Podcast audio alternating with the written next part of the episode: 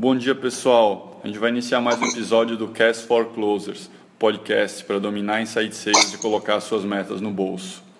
Uh, hoje é um episódio para mim bastante especial, uh, porque a gente vai fazer ele com Edson Rigonati da Stella Investimentos.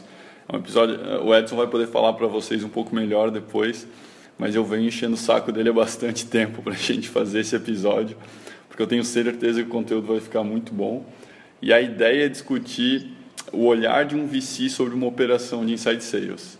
Edson, é um prazer te ter aqui com a gente. Uh, se pudesse apresentar rapidinho para o pessoal. Lógico.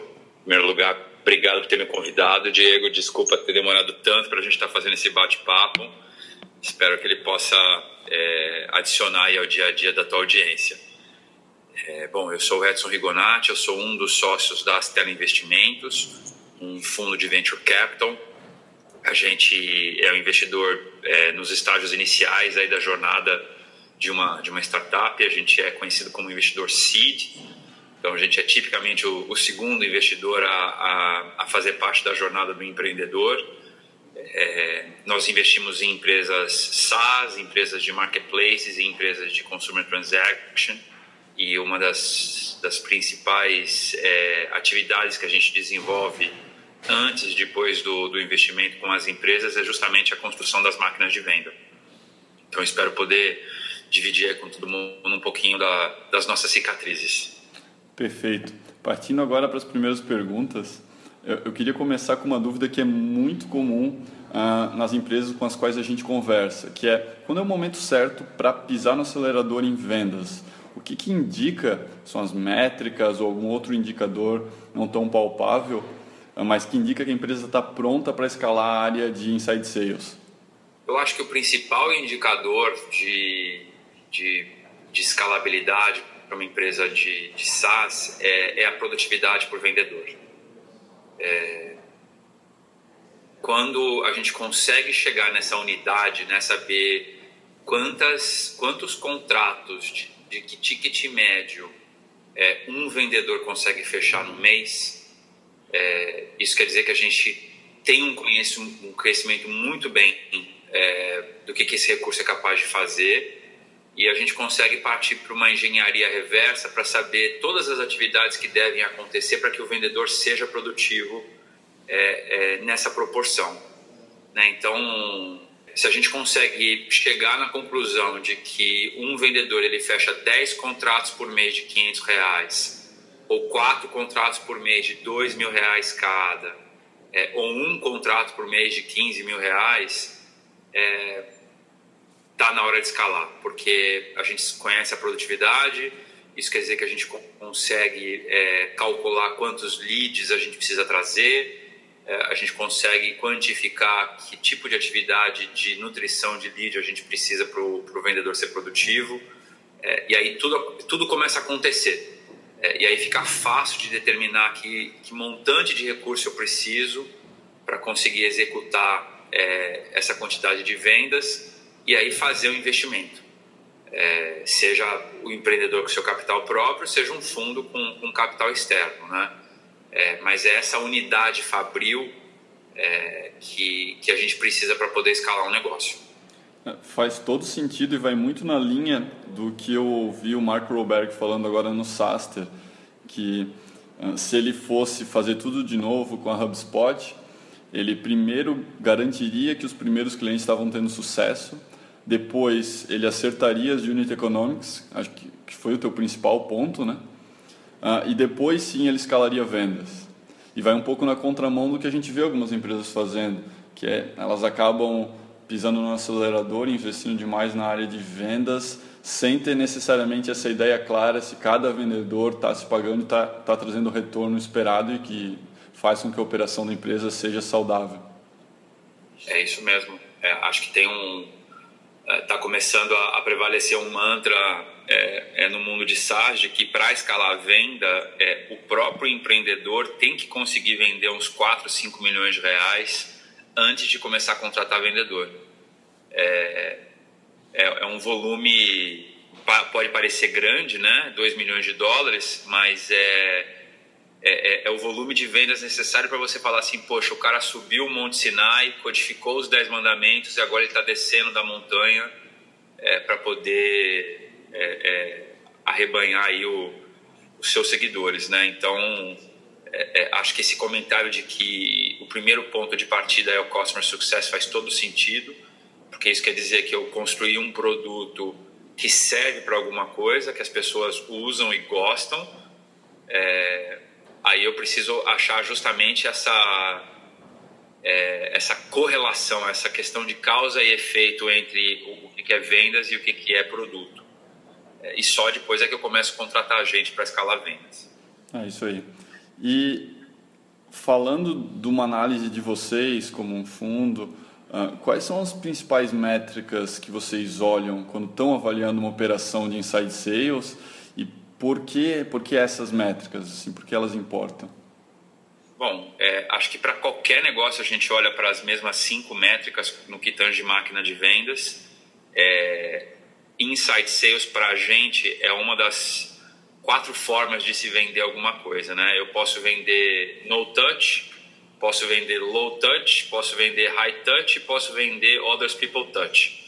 Né? Então, é, uma venda no touch é aquela a venda de autosserviço, a low touch tipicamente é a venda de side sales, high touch é tipicamente a venda de field sales e others people touch é, é tipicamente canal, é, é, outros mecanismos de, de, distribuição através de terceiros.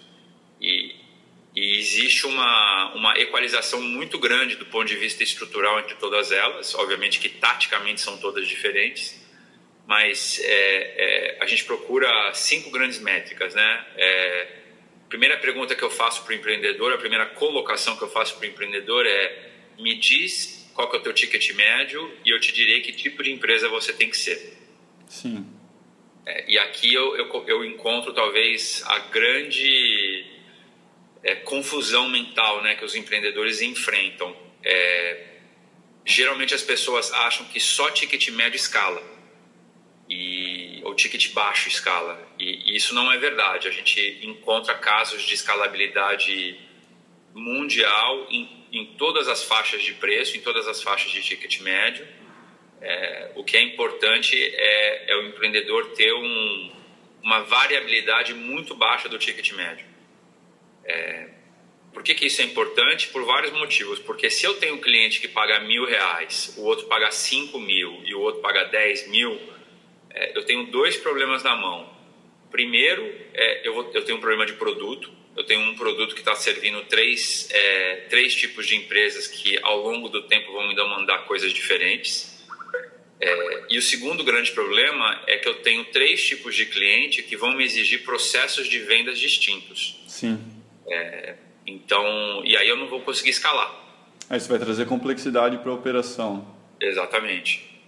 É, então, assim, resumindo, assim, quais são as cinco métricas que a gente olha? É, a primeira delas é produtividade por vendedor, e a produtividade por vendedor, é, ela, ela, quer dizer justamente isso, que eu tenho uma noção muito clara do meu ticket médio e de que quantos tickets médios um vendedor consegue fazer por mês. É, se eu tenho isso, é, eu, eu consigo saber quanto tempo um vendedor demora para rampar. Né? Então, se eu sei que o cara tem que vender 12 contratos por mês, é, eu sei que provavelmente vai demorar uns seis meses para esse cara conseguir vender é, é, nesse nível de produtividade. É, terceiro, com que taxa de velocidade de contratação eu consigo executar isso, né? Então, a partir do momento que eu sei qual é a produtividade média e eu sei quanto tempo demora para treinar um cara, é, a métrica seguinte mais importante é a minha velocidade de contratação. É, a quarta métrica crítica é o churn de vendedor. Né? A gente esquece que vendedor também churneia. É, as pessoas não aguentam ficar em vendas muito tempo e ainda mais inside sales. É, e o quinto é a clareza do, do Unit Economics, né? a coisa do CAC LTV. Mas principalmente hoje em dia a gente trabalha com a noção do POD. Né? O POD é um, é um conceito que o, que o pessoal do Winning by Design desenvolveu que é justamente a ideia dessa unidade fabril. É, porque uma venda ela é uma conjunção, especialmente em inside sales, né? Ela é uma conjunção do vendedor mais SDR, mais marketing. É, para a gente escalar, a gente precisa saber o custo disso tudo. Né? É, não só o custo, mas a dosagem de quantos SDRs eu preciso para cada vendedor e quantos caras de marketing eu preciso para cada cara de SDR. Sim, ah, eu não conhecia esse conceito. O nome é POD? Pode, pode de. É, pode é o, é o termo para unidade fabril. Ah, ok. E uh, o que tu comentou do ticket médio é algo que a gente se preocupa internamente aqui na MeTime bastante. Uh, só que eu vejo que ele pode evoluir com o tempo, né? Então, na nossa própria operação da MeTime, a gente começou com um ticket menor, só que a gente tinha clareza sobre a evolução do produto e sobre o aumento do ticket médio. Então, por exemplo, a gente começou com um ticket que, em teoria, só nos permitiria trabalhar com self-service, ou no touch, como tu chamou.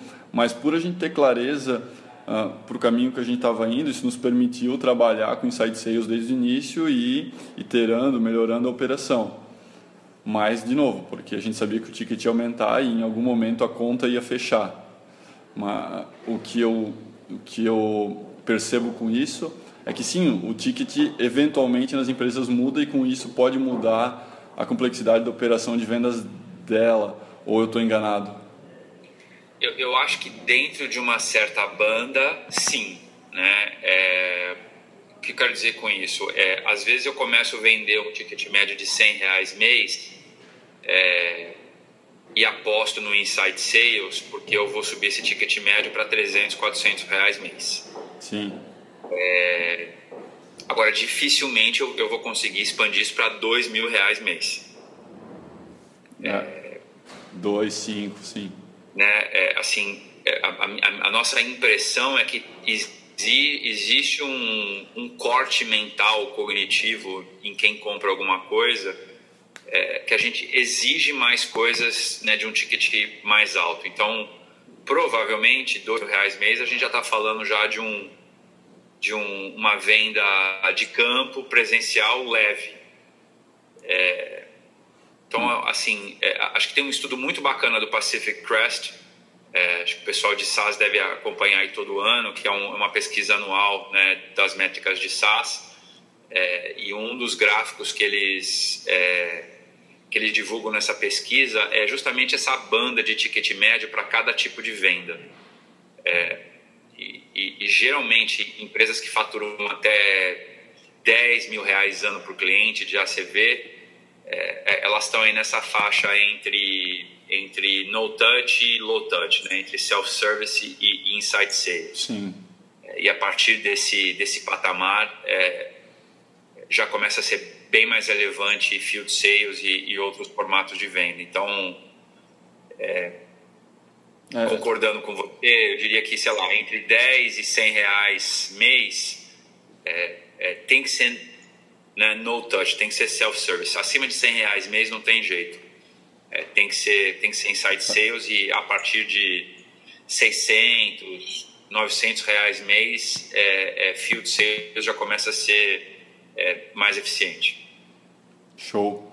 E falando agora do que não dá tão certo, uh, vocês já acompanharam diversas operações de inside sales e provavelmente investiram em algumas empresas que trabalham com esse modelo de vendas.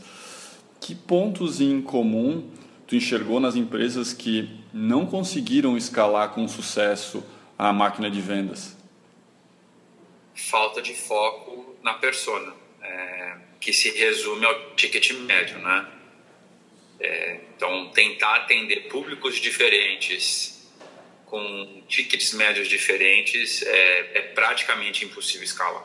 É, tu comentou de ticket médio, mas falta de foco num nicho específico também?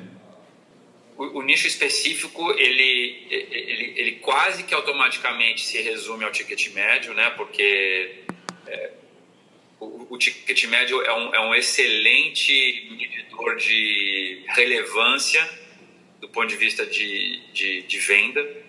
É, e aqui é, é, persona, foco é, é, talvez setorial ajuda, mas o, o mais importante é você dar para o vendedor a previsibilidade do processo de venda. Né? Então, é, vamos pensar num, num, num, trabalhador de uma linha fabril. É, se você fica mudando toda hora o tipo de peça que esse cara vai produzir, é, com certeza ele não vai ser o mais produtivo que ele poderia ser se ele produzisse só um tipo de peça.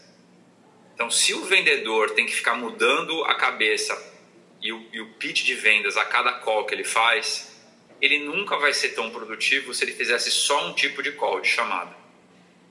Então, quanto mais padronizada for o tipo de, de apresentação que o vendedor tem que fazer, mais ele vai escalar.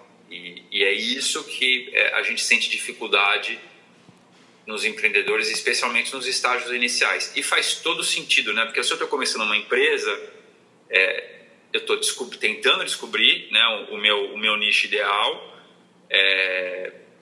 estou é, precisando de dinheiro, então qualquer venda é venda, e eu entendo isso do ponto de vista de sobrevivência. É, a, a, grande dicotomia é que quando eu faço isso para sobreviver, é, eu automaticamente estou me autodestruindo do ponto de vista de escalabilidade. Sim, no início, né? É. Não. Show. E a última pergunta e o último tópico que eu queria tocar contigo é algo que uh, é especialmente importante para mim, uma análise e uma opinião tua. A gente voltou do Sastre recentemente e a gente ouviu muitos VCs falando sobre a inteligência artificial e como esse campo está crescendo na área de vendas especificamente.